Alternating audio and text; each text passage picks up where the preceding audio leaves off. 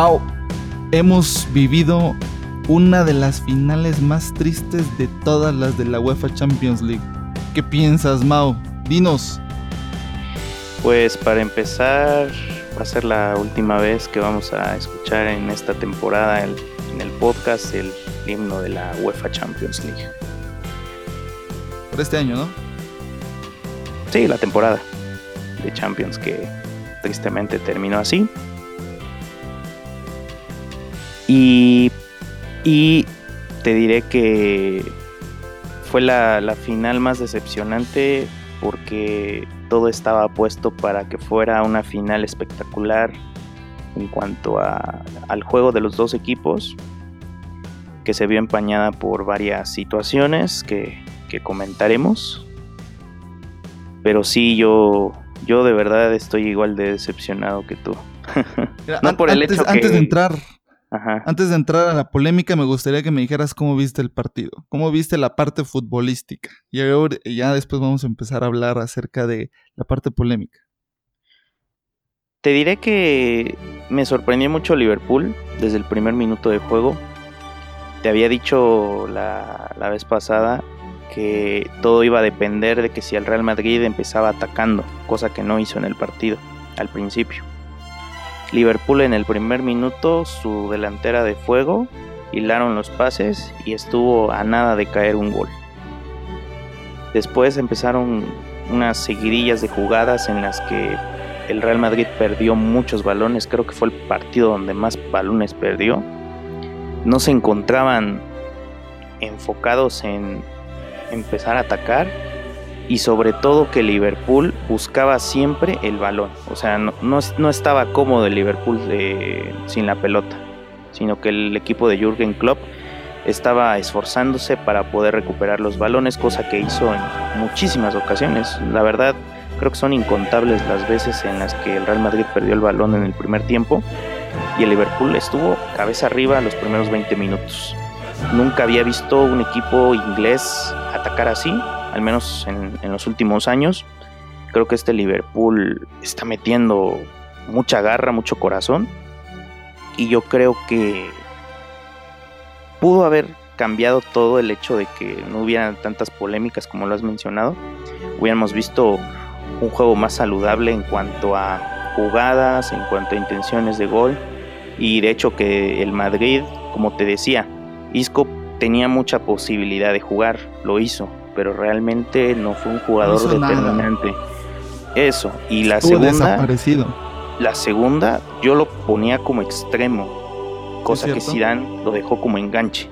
Entonces, como te dije, o bien puede salir bien, puede empezar a, hacer un revulsivo por si el ataque adelante, ponte que venga Marcelo y rápidamente filtra la parte de adelante sin pasar por Isco y que pueda hacer un revulsivo o puede complicarse y trabarse en el juego cosa que pasó.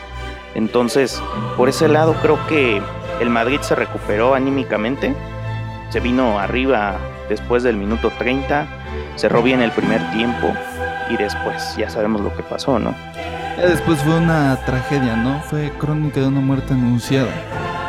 O sea, la salida de Salah, ¿no? Para la salida de Salah. Sí, porque ahí e-, ese era el condimento especial, porque hasta eso Cristiano Ronaldo tuvo un partido para el olvido realmente por más que quiso, de hecho él, él, fue el que empezó a perder un poco más el balón. Tenía la jugada, tenía el regate como siempre, pero ya no podía profundizar más allá, entrar a área grande. Solo lo veías por las bandas, inclusive en el primer tiempo. Estuvo por banda izquierda mucho tiempo, como en el minuto 15, antes de la lesión de Salah, se cambió de banda a la parte derecha. El Liverpool la verdad blindó muy bien esa parte porque a pesar de que tenía Marcelo, Marcelo igual no tuvo mucha llegada ya hasta dentro del partido, ya en, entrando prácticamente en, la médula del partido. Igual no tuvo mucha profundidad de inicio, cosa que Liverpool realmente creo que lo que le faltó fue la contundencia para poder meter eh, gol, y al menos llevarse superioridad numérica tanto en juego y en goles. Así. Sí, sí, yo igual creo bastante lo que tú dices. Al igual que tú, comparto la opinión de que los primeros 30 minutos son completamente de Liverpool hasta la salida de Salah. De hecho, en la transmisión de ESPN eh, Fernando Palomo daba una estadística que decía que con Salah en el campo habían llegado 10 veces o habían disparado 10 veces. Y con Salah fuera del campo habían tenido cero. O sea, el juego, por lo que llegué a observar, fue realizar triangulaciones entre Alexander, eh, ¿cómo se llama? Este, Alexander Arnold. Alexander Arnold, Will, Will Nabul, ¿cómo es? Will, Will Nabul, algo así se llama el jugador. Y Henderson, que eran los que triangulaban en esa parte en la defensiva para cuando Marcelo atacaba. Rápido era el pase hacia Mohamed Salah. Mohamed Salah aparentemente lo único que hace es dar entre paredes y hacer ciertos regates para quitarse a jugadores, pero son tan importantes esos regates que generaban demasiadas jugadas. Roberto Firmino tuvo tres o dos en el primer tiempo. Sané eh, tuvo una. Y Mohamed Salah igual tuvo una. Pero el juego era mucho más rápido, mucho más vivaz, mucho más este, vertical. Y a partir de la salida de Mohamed Salah, el juego se vino para abajo. En el segundo tiempo, ya el Madrid van dos factores ahí. Tanto el Madrid agarra confianza porque ya no está el referente de ataque de Liverpool, como también el Madrid, eh, digo, también el Liverpool baja la confianza, ¿no? Y a pesar de que entró este chico de apellido La, Lana, no pudo hacer nada, ¿eh? estuvo desaparecido, eran como 10 jugadores, bueno, o 9 jugadores porque no, no hubo portero aparentemente para Liverpool. Y, y la lana que tampoco estuvo, entonces Igual a mí no me gustó mucho esta final, de hecho desde el minuto 70 te comenté, ¿no? De que ya me había aburrido, de que mejor ya me iba a desaparecer porque el, el ingrediente que le daba sabor al juego o que le daba mucha distribución de balón a todo el partido, que era Mohamed Salah. Bien lo dices, Cristiano estuvo desaparecido, Isco tampoco hizo nada, Casemiro, Modric y Tony Cross hicieron lo que pudieron porque la verdad que Henderson y Milner hicieron un gran partido, ambos. Y, la defensa del Madrid que igual estuvo con las ganas de, fregar al, contrincante, creo yo. No sé qué piensas tú al respecto de ello. Pues sí, tienes toda la razón. De hecho, Henderson y Milner. Milner puso muchos balones aéreos y puso en aprietos a la defensa del Madrid.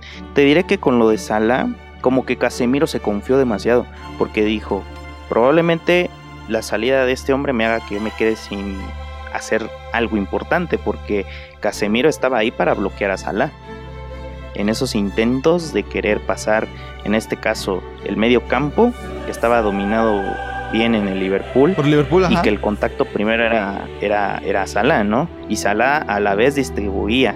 No solamente se iba por la pelota, y si él quería se podía ir, porque sí tuvo varias veces en las que quiso eh, correr, quiso correr mucho, pero mejor quiso distribuir mejor ya sea por Mané o Firmino. Pero, te diste cuenta. siempre estuvo así. ¿Te cuenta de que le hacían el 4 a 1? O sea, Tony Cross llegaba y le cerraba la parte de atrás. Casemiro era el que llegaba de frente. Y Marcelo y Ramos le hacían el 3 a 1. Junto con Casemiro. Todos querían. todos iban con Mohamed Salah. y hubo una jugada. Exactamente, estaban. Hubo una jugada donde Mohamed Salah se dio color de que Mané estaba solo. Y le manda a aquel lado. Y la, jugada cierra en un disparo de Roberto Firmino que bien pudo haber extendido hacia Mohamed Salah. Ahí la agarró, ahí la agarró adelantado, porque si hubiera estado bien, si no se hubiera adelantado un paso, creo que pudo haber controlado mejor el balón y hubiera podido meter gol. Sí. Porque ahí esa jugada fue un poco accidentada porque Firmino pensó que iban a ponerle el pase prácticamente ya en el área chica. Pensó. Pero entonces ahí esa parte de donde Mané retrasa un poquito porque realmente la defensa del Madrid cuando ya está encima, prácticamente el equipo rival se encierra ya en el área chica, o sea, a Keylor prácticamente le dejan una mínima fracción de segundo para ver a dónde va a ir el balón y lanzarse. En este caso, ahí como que Mané se confió un poco y quiso retroceder un poco ya cuando Firmino ya estaba muy adelante. Pero a pesar de eso, eh, lo de Salah cambió todo el partido. Yo desde que vi la jugada, creo que es predecible cuando ves a un jugador que ya no puede jugar, que ya no puede sentirse cómodo. Y de hecho, eh, no creo que se pierda el mundial, aunque Egipto no sé qué tantas aspiraciones tenga. Tal vez para ellos ya estar en el mundial sea el mejor logro. Pero el jugador estandarte, su, su lema, su, su todo prácticamente es Mohamed Salah. Entonces, en caso que no llegara a jugar los primeros partidos, creo que Egipto emocionalmente no va a arrancar bien. Antes, y ya en el partido, antes de entrar, ya en el partido, a eso, me gustaría hacerte una pregunta. Y ahorita entramos a eso de lleno. ¿Tú cuál crees que sea el factor que llegó a afectar más a Liverpool? ¿Los errores del portero Carios o la salida de Mohamed Salah? Lo de Salah fue primero. Eso fue lo, lo que marcó y eclipsó prácticamente el partido. No, está bien, fue primero, fue primero, pero aún así iban el 0-0. O sea, al minuto 52 creo que fue el gol. Era, iban 0-0. Sí, sí, sí, sí. Te diré que mm, el Liverpool se vio atemorizado en, en cuanto a que vieron que, que Salah salió. De hecho, creo que los todo el equipo se vio muy nervioso después de eso. El único que vi que realmente se quería echar el equipo al hombro era Mané. Si te diste cuenta, tuvo varias jugadas de contacto. O sea, él, iba mucho a recorrer la última línea, eh, se, acercaba mucho con Keylor y metía la pierna. O sea, él, prácticamente estaba enojado de, lo que había pasado, porque lo vio, lo vio creo que en primera fila. Entonces, eh, él intentó hacer eso, pero el equipo realmente estaba golpeado emocionalmente, porque habían visto la, jugada, luego salió entre lágrimas Alá. Entonces, son cosas muy fuertes que en el partido no puedes controlar, por más que quieras ver o animarte, eso te como que te parte en dos. En el caso de Klopp, de hecho, hasta él mismo, o sea, dejó de animar, se quedó solamente parado viendo qué pasaba. Entonces, eso por, una, por un lado. Y el otro, ya en la segunda parte, lo del portero, te diré, hasta te iba a decir, a ver si puedes entrar a mi Twitter. Eh, y di un retweet, ya, en, ya eran altas horas de la noche, cuando me di cuenta que había un retweet de un periodista, creo, inglés, o que al menos vio el partido o analizó todo el partido. Bueno, eh, fan se podría decir más que periodista. O sea, en el minuto 49 hay una jugada en la que Ramos va prácticamente a disputar una pelota, si es que había una pelota, porque con él la verdad no se sabe, no sé si ya lo estás viendo ahora, yo lo estoy viendo. La cosa es que es una jugada prácticamente para tener una, posibilidad de, acercarse al arco. Y Ramos, sea como sea, golpea al portero eh, Carius, le da un codazo en la, en, la parte lateral de la cara. Y pues él prácticamente queda rendido, o sea, y hasta le, reclaman la Oh, ya, ya, ya, ya lo estoy viendo, sí, ¿eh?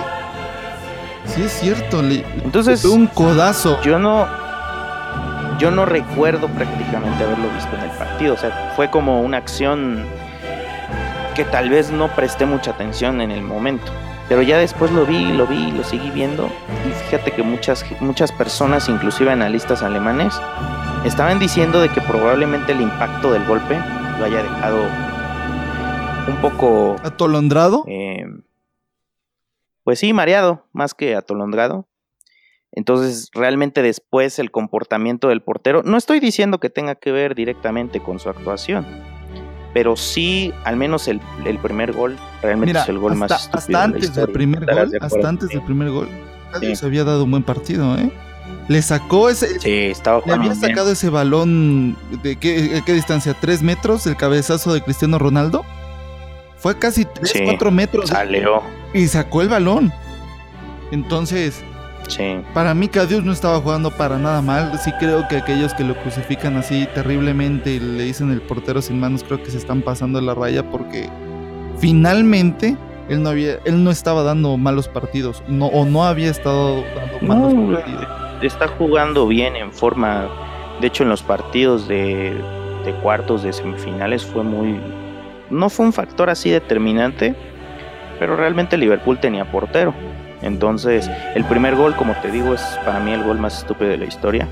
Porque Benzema creo que es hábil, sabe quedarse quieto, caminar como cualquier jugador lo hace después de que el portero tiene el balón y se da cuenta que va a filtrar rápidamente, pero creo que es algo, creo que sí es un error porque tú no das así un balón rápidamente o lo das, pero lo haces de aire o prácticamente a una distancia o una altura promedio, ¿no? no tan abajo. Me dio la impresión de que iban a marcar fuera de lugar, porque de hecho Karim Benzema estaba en fuera de lugar. Entonces. Te diré que no tanto fuera de lugar, porque como el balón está en juego. No, no, sí, está bien, está bien. Pero es que eh, la jugada en la que él sale, en la que él sale corriendo, está en fuera de lugar. De hecho, dicen, está en fuera de lugar cuando Cadius. Ah, previamente. Exactamente. Entonces, Cadius.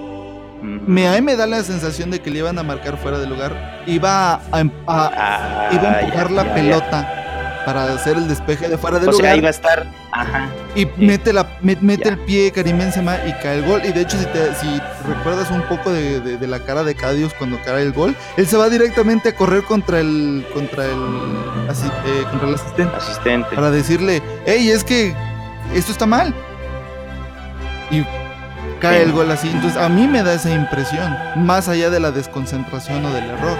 Y ya a partir de ahí comete cierta cantidad de errores grandes.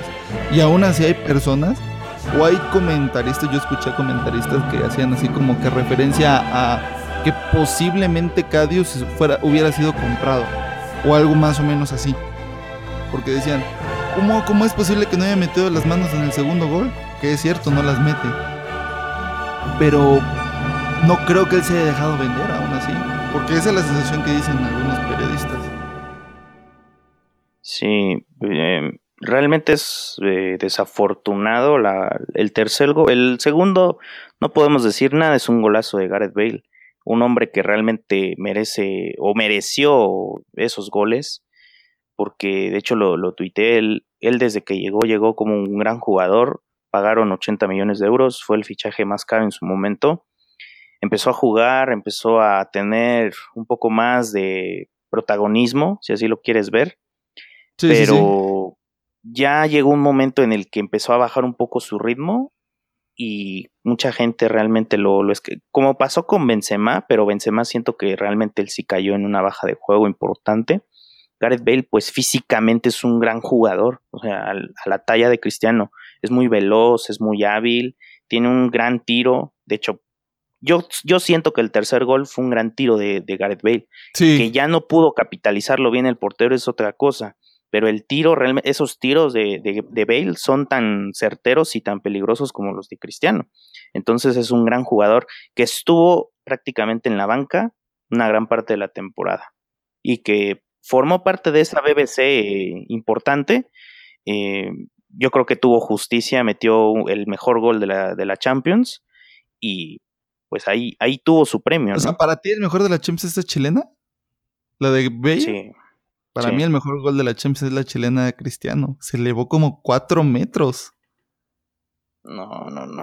Creo que la importancia es importante y. Ah, bueno, es cierto. La importancia es diferente, estoy de acuerdo contigo. Sin embargo. Por la, forma en la que. En la que o sea, del gol. no es una chilena perfecta, pero es una chilena que realmente lo está haciendo por no no por intentarlo, Cristiano lo intentó demasiadas veces y Gareth Bale, seamos honestos, creo que una dos veces probablemente en algún partido intentó hacerlo, pero de ahí él se atrevió a hacerlo en la final y se atrevió a hacerlo para romper el empate. Entonces esa, esa presión ahí, no sé si sintió presión o no sé qué sintió realmente, porque sí fue un gol, un golazo. ¿Qué te parece si ya nos vamos a lo de las lesiones? ¿Qué piensas acerca de ambas lesiones? Que ese es el tema principal de esta final. Pues de la de Carvajal, para terminar pronto, realmente estaba resentido de una lesión anterior y por cómo pasa la jugada, da el taconazo y, primero, mm, fíjate que como vi la repetición muy cerca de la toma, me di cuenta que en el tobillo izquierdo como que se dobla tantito y después llega el jugador de Liverpool y lo termina de rematar, pero no fue un no fue una entrada así certera de cárcel, ¿no? O sea, apenas lo como que lo rozó se podría decir. Sí, sí. Junto con eso se, se quedó muy sentido, ¿no? Y pues ya cuando ves llorando un jugador, igual estoy de acuerdo Estoy de acuerdo en el aspecto de que ya venía tocado, eh, aparte, cómo estaba jugando, había corrido ya un poquito de más este Carvajal y se lastimó. Siento que hizo show de más porque lloró y lloró así como si le hubieran roto la rodilla o quién sabe qué.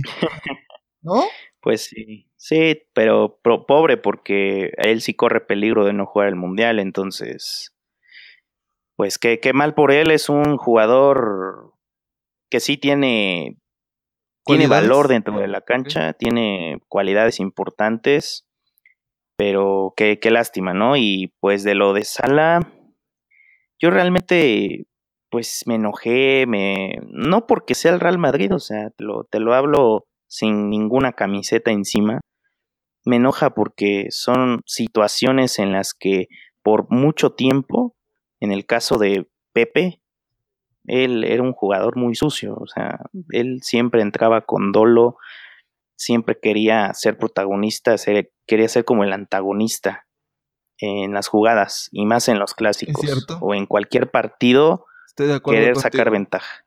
Después se fue y quedó Ramos. Ramos empezó a ser un jugador la verdad, como, como decimos acá con colmillo, y lo que hizo ayer realmente es, es, eso, o sea, sacó el colmillo de una forma muy malévola. Porque si bien ves la jugada, yo desde el principio lo vi, o sea, lo, te diré que la caída fue estrepitosa, pero lo peor fue que estaban disputando la pelota. Salah con el brazo, y también Sergio Ramos. Pero Sergio Ramos fue el primero que empezó a levantar el brazo. Primero. Segunda, Salah probablemente pensó que lo más ingenioso era combatir con el codo. Y ahí fue donde Ramos aprovechó a encerrar. Porque realmente lo encierra. Si no lo hubiera encerrado, hubiera caído, pero hubiera sido una caída cuerpo a cuerpo, sin brazos. Entonces, creo Creo que esa jugada es muy malévola, de mala leche como muchos lo catalogan. Yo lo que digo es de que si vas a jugar bien a la pelota, hazlo bien. No, no quieras por ser colmilludo o por ser hábil querer sacar al mejor jugador del partido o el que al menos en ese momento estaba siendo el mejor jugador del partido. Mira, de hecho, de hecho, la pelea por el balón, o sea, el que metan los brazos, porque tanto Mohamed Salah como Sergio Ramos estuvieron metiendo sus brazos, es una jugada completamente futbolera, es meter el cuerpo.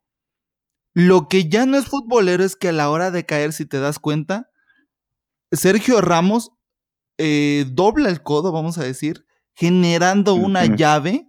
Es lo que te decía, que, estaba el codo y Sergio Ramos aprovechó a, a, eso. Entonces, el que, metan el que metan los brazos finalmente es futbolero. El que, el que Sergio Ramos a la hora de la caída le haya hecho una llave para, no sé si para dañarlo en sí o para sacarlo del partido. Lo que a mí sí me, da la impresión es de que lo quiere chingar. O sea, sí lo quiere lastimar tantito para que ya juegue con incomodidad, vamos a decir. Dudo que lo haya intentado lastimar al punto en el que quedó lastimado Mohamed Salah. Porque si bien Ramos es colmilludo o mala leche, porque ya empezó a mostrarle mala leche con esta imagen que no había visto que le llegue y le pega un codazo a, Carius, pues sí te pones a pensar. O por ejemplo, hay una jugada donde Mané ya había ganado prácticamente la espalda a, Sergio Ramos y porque le pasó a rozar tantito la cara, se aventó al piso y le sacaron amarilla a, a Mané. Entonces, ese tipo de cuestiones sí no, no me agradan tanto Tú en la, hora de la transmisión sí me mencionaste algo así como de, ah, es que el madridismo o algo así pues me dijiste, ¿no? Que no sé si sea en sí del madridismo, pero de al menos Pepe y de Sergio Ramos ahora, muy mal, ¿eh? Muy mal. Y yo sí me molesté muchísimo, inclusive te lo mencioné, que estaba encabronado, porque el espectáculo del fútbol se vio mermado, si te diste cuenta. Había una baja de juego increíble en el partido. Se, se empezó a hacer soso el partido y aburrido. Diré algo. Entonces, eso, eso es mala onda, eso es muy mala onda, tanto para los espectadores como para eh, Mohamed Salah, que a ciencia cierta no sabemos si no va a estar o va a estar para, ir cerrando un poquito. La primera es de que es una jugada, contacto, como todos lo mencionan, es el deporte, el fútbol, de contacto, lo que quieras. Pero hay una línea en la que son jugadas deportivamente hablando y hay jugadas en las que realmente ya quieres hacerle daño al contrario, daño.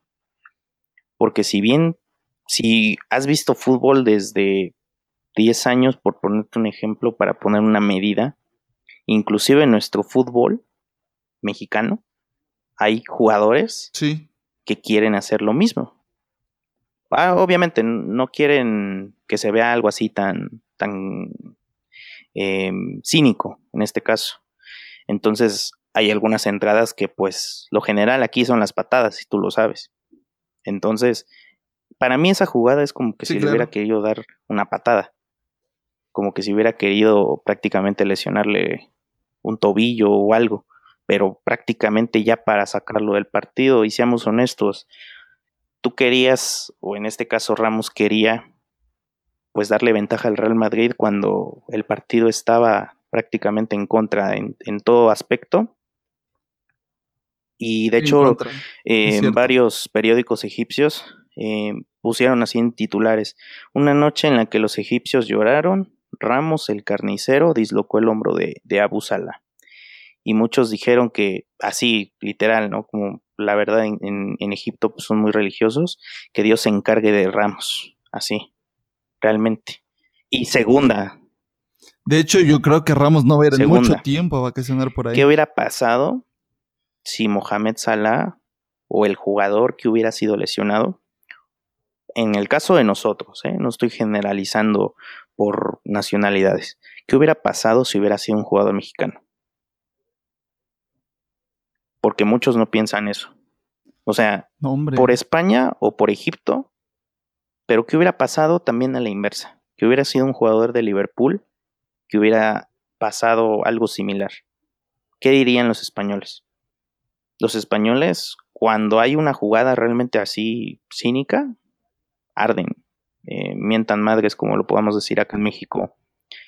Pero nosotros, pero nosotros este, selección. así como cuando jugamos contra los gringos o alguna rivalidad muy, muy fuerte, pues somos de mecha corta y empezamos a decir maldiciones por todo. Y entre ellas, muchos, de hecho, muchos le dijeron a Sergio Ramos asesino. Igual es algo un poco radical, pero para como fue la jugada, creo que no hay mucho que comentar. O sea, es como lo de la, lo de la polémica que hubo con el Real Madrid y la Juve por ese penal. Es exactamente lo mismo. Es polémica tras polémica tras polémica. Entonces, muy parecido, algo, el madridismo va a tener que defender a su jugador porque es del Real Madrid, es el capitán. Inclusive es su capitán, o sea, creo que es lo más fuerte de todo. Porque cuando tú eres un capitán, realmente tienes la responsabilidad de cuidar a tu equipo, de cuidar a tus jugadores principalmente que no pierdan la cabeza, porque hay muchos capitanes, inclusive me acuerdo de Carles Puyol por el comentario que voy a nombrar ahora, de que pues estaba diciendo de que el, Real Madrid, pues felicidades por el torneo, y que el Barça realmente tiene que recapacitar en muchas cosas, porque ahorita el Barcelona, pues sí, no, no, ha llegado a finales de Europa, de, Champions, más que pues ganar ligas y todo, entonces... Pero ha ganado la liga. Eh, y entonces... El Rey. Pero realmente el protagonismo ahora lo tiene el Real Madrid. Y pues ganó, ganaron tres Champions seguidas, es el único equipo que lo ha logrado en este formato. Y ya para, para terminar ese, ese apunte, realmente hay que pensar, hay que reflexionar como seres humanos, ya no tanto como futbolistas o como fan de fútbol. Ponte a pensar como ser humano. Le estás haciendo daño a un compañero de trabajo, porque es un compañero de trabajo, o sea, los dos trabajan por sus clubes defienden las playeras, pero realmente, ¿quién tiene la intención de hacer daño y quién no? Porque hay muchas jugadas de contacto. El fútbol es un deporte muy hermoso por eso de que puede pasar lo que sea, los jugadores pueden tomar los papeles tan determinantes, protagónicos, a pasar desapercibidos, en este caso como el portero que dio la nota. Pero ya en el caso de Salah, el partido en sí ya estaba puesto para ser una gran final y pues terminó siendo una, una decepción. Mire, yo antes de terminar este tema nada más quiero mencionar acerca de los periodistas o los, o los analistas de fútbol que, que francamente son de mis favoritos, que de cierta forma defendieron a Sergio Ramos al decir, es que eso fue una jugada completamente futbolera. Eh, pues yo he jugado fútbol, he sido defensa uh, un buen tiempo y puedo asegurarte de que ese tipo de jugadas, porque se dan muy, muy consecutivamente, uno como defensa busca no perjudicar al de, al de lado. Entonces, esa jugada no se me hizo tan futbolera. Mejor dicho, no se me hizo nada futbolera. Y qué triste que tengan que defender al Real Madrid. Sobre todo en la línea de ESPN, que sí me, me sacó un poco de onda que algunos de los eh, comentaristas que son muy eh, punzantes en sus comentarios, como que se limitaron. Nada más decir, yo no estoy de acuerdo y al fin, y ahí cerraron el comentario. Pero en fin. ¿Qué te parece si hablamos también acerca de Cristiano Ronaldo, que aparentemente ya no va a estar en el ¿eh? Madrid, o eso dejó entrever con su ahora que, declaración? Twitter. Sí, em, creo que quiere, quiere, pues el Paris Saint Germain quiere poner el dinero. ¿Tú crees que se vaya y pues Neymar quiere estar en el Real Madrid, entonces no descarto, no descarto eso, pero más que nada Cristiano lo que quiere es tener Bueno, podrían hacer un trueque fue de más a menos su actuación en la Champions, como bien lo comentábamos, de que pues en la final no tuvo esa relevancia, no anotó gol, que tuvo una gran Champions como siempre, pero pues sí en la final quedó, quedó a debernos un poco. Y te diré que sí tiene una posibilidad de irse, todo dependerá de este mundial. Créeme que si le va muy bien en el mundial, creo que muchos equipos van a querer contratarlo, aparte del Paris Saint Germain. Y en caso de que no tenga una, un mundial exitoso o al menos un mundial importante, creo que pues va a estar como que a la suerte del mejor postor o al menos el Madrid, como lo hizo con Iker Casillas hasta se me ocurre, ¿eh? porque creo que el Real Madrid puede ser capaz de todo, así como se fue Casillas, que la verdad tenía mucho que dar todavía, que de hecho varios jugadores del Madrid entre ellos Gareth Bale, Keylor Navas, estaban en duda para seguir la próxima temporada. Imagínate, el mejor portero de tu equipo, porque realmente sacó muchas posibilidades, muchas oportunidades contra el Bayern, contra la Juve. Y Gareth Bale, que pues está en la banca echándose a perder, porque realmente se está echando a perder el no tener actividad. Pues esos jugadores se están quedando ahí en la duda cuando realmente tienen o pueden tener relevancia en el equipo y con Cristiano, pues hay muchos madridistas que algunos ya no lo quieren, algunos quieren que llegue Neymar, algunos ya, ya se resignaron, ya dijeron que pues, si se va, pues que se vaya. Entonces, no, no, no hay mucho que decir por ese lado. Cristiano es un gran jugador, puede ganar su quinto balón de oro si le va bien en el Mundial. Pero sí, Cristiano, yo, yo sí lo veo fuera del Real Madrid la próxima temporada.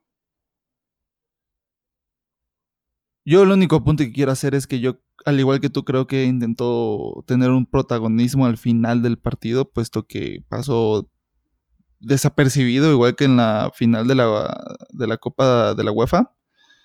O, sí, la Copa de Naciones de la UEFA. Entonces siento que sí quiso tener cierta relevancia, ¿no? Que sea la nota o que hay alguna nota para él.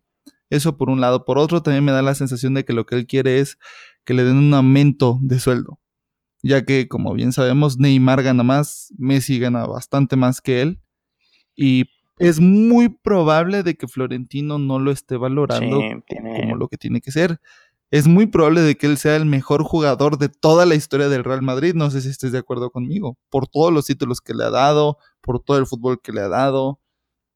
Y, y es muy probable de que esta generación de futbolistas sea la más importante de toda la historia del Real Madrid por la cantidad de, trofeos que ha ganado. De hecho, si nos remontamos un poquito a la historia, creo que el Real Madrid ha ganado, ganó desde el inicio de la UEFA Champions, ha ganado cuatro o cinco consecutivas, ¿no? Fue las primeras que ganó. Sin embargo, el nivel futbolístico de aquellas copas no eran no, era, no era tan alto, no era tan, tan exigente como ahorita. Ahorita son 8 o 10 equipos los que están contendientes al, al título de la, de la, Champions. En aquella época eran dos o nada más el Madrid porque era el que tenía el dinero para poder mantener a jugadores. Entonces, yo creo que eso es lo que está buscando Cristiano Ronaldo y si en dado caso llegara a salir, que lo veo improbable, ya veremos qué es lo que pasa. Pues esperemos que haga al menos un buen mundial, ya que es muy probable que este sea su último mundial de alto nivel o de alta exigencia física. Exactamente, la edad, de hecho, es la condicionante que muchos tienen en Madrid de que él en plenitud física es una plenitud formidable, o sea, creo que no hay mejor jugador físicamente hablando que esté en condiciones y en el rango de su edad, es un jugador que sigue todavía vigente y puede seguirlo, pero como tú bien sabes, el próximo jugador en puerta es un jugador polémico, es un jugador que dio mucho de qué hablar, es el que rompió el mercado, es el que empezó prácticamente a que los equipos se esforzaran o se esfuercen en un futuro por contratar a las estrellas o contratar o blindar a sus jugadores, que es Neymar. Fíjate, fíjate que yo no quiero que él llegue al Madrid, ¿eh? Yo no quiero que llegue al Madrid. Pues los madridistas si quieren. Y siento que sería una mentada de madre al Barcelona. Porque finalmente también Neymar le dio cierto fútbol al, Barcelona. Tan es así que hace dos, tres años el tridente ofensivo del, mundo, o el del que se hablaba más, era el de Luis Suárez, Neymar y Messi. Entonces, pero ahora se, va a hablar más, vas a ver. No, no me gustaría eso, pero bueno, ya miraremos qué es lo que pasa. Ah, y otra cosa, Mau, no sé si estés de acuerdo conmigo. Creo que ya no vamos a mencionar por quién vamos, porque todos a los que les vamos pierden. Entonces, es la maldición de fútbol al doble. Exactamente, fútbol al doble anda maldiciones. Así que no, no le digamos nada a México, no esperamos lo mejor de México, que México haga lo suyo para que lleguen lejos, que vuelen. Y que el profe pase al quinto partido, mal. Sí, ya, ya, ya veremos, ya veremos qué es lo que pasa. Dame tus redes sociales, Mau. Mau Martínez S en Twitter e Instagram. Ya estoy, es mi, mi Jorge35 en Instagram y en Twitter. Nada más hay que mandar un mensaje, Mau. Yo creo que es de estar de acuerdo de que vamos a estar subiendo de ahorita hasta el Mundial episodio cada que haya partido de la selección mexicana. Entonces, sí, y este, aparte un resumen ahí para los demás equipos, pero vamos a tratar de ser lo más objetivos posible. Y también, de hecho, te iba a comentar aquí abiertamente, ya que estamos en, en el término del episodio, de que a ver si nos podemos juntar al menos para ver los partidos de la selección, si es posible físicamente, y que en alguna de esas podamos comentarlo obviamente. ¿En vivo? ¿En directo? ¿En live? Eh, probablemente dependiendo, pero la gente lo tiene que pedir. Si no, podemos hacer un episodio de un partido que nosotros estemos viendo del mundial y pues obviamente diferidamente subir el episodio para que vean realmente cómo vemos el fútbol o cómo lo, lo escuchamos. Me parece una excelente idea, Mau. Entonces, mándenos un correito a al doble gmail.com para que nos digan qué es lo que quieren o qué es lo que piensan o si les parece esta propuesta por parte de Mao o en su defecto nos pueden dar en redes sociales, ¿no Mao? Sí, arroba fútbol al doble en Facebook y en Twitter. Nos pueden mandar un comentario o también en, en cada carátula. Y finalmente si nos regalan una un comentario, unas estrellitas en iTunes sería bastante, sería bastante bueno para nosotros, se los agradeceremos bastante. Así que esto fue Fútbol al Doble, ¿verdad, Mau? Bye.